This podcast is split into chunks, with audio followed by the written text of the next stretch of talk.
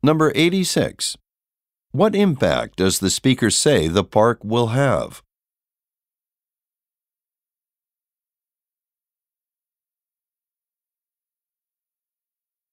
Number 87.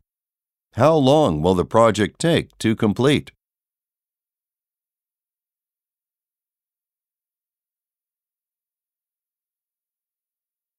Number 88. What will most likely happen in June?